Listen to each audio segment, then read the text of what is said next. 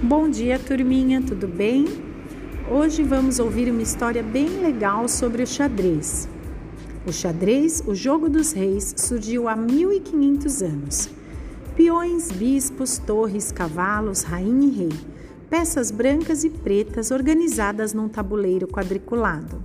Dois jogadores bem atentos e concentrados.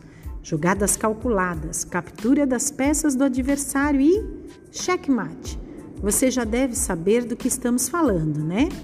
De um jogo que encanta cada vez mais as crianças mundo afora, o xadrez.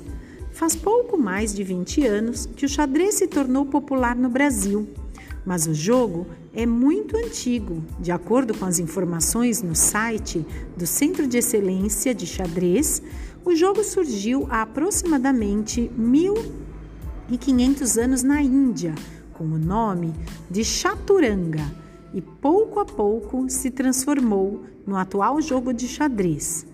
As muitas guerras e a busca por novas rotas comerciais fizeram com que o xadrez fosse introduzido nos países ocidentais.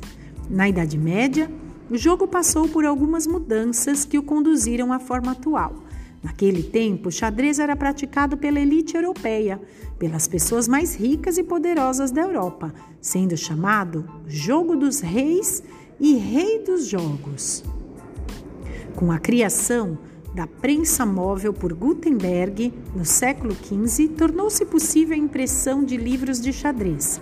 Com a multiplicação desses livros, ocorreu a primeira democratização significativa do jogo.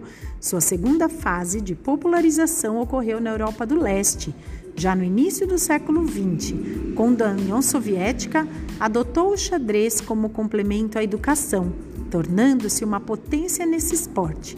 A terceira democratização iniciou-se com a revolução dos computadores e o aparecimento da internet.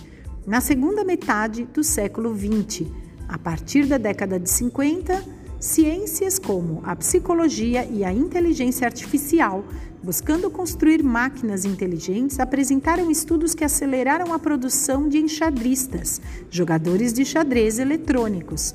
Hoje, Muitos enxadristas ou xadrezistas de alto nível usam esses programas para treinar e se aperfeiçoar.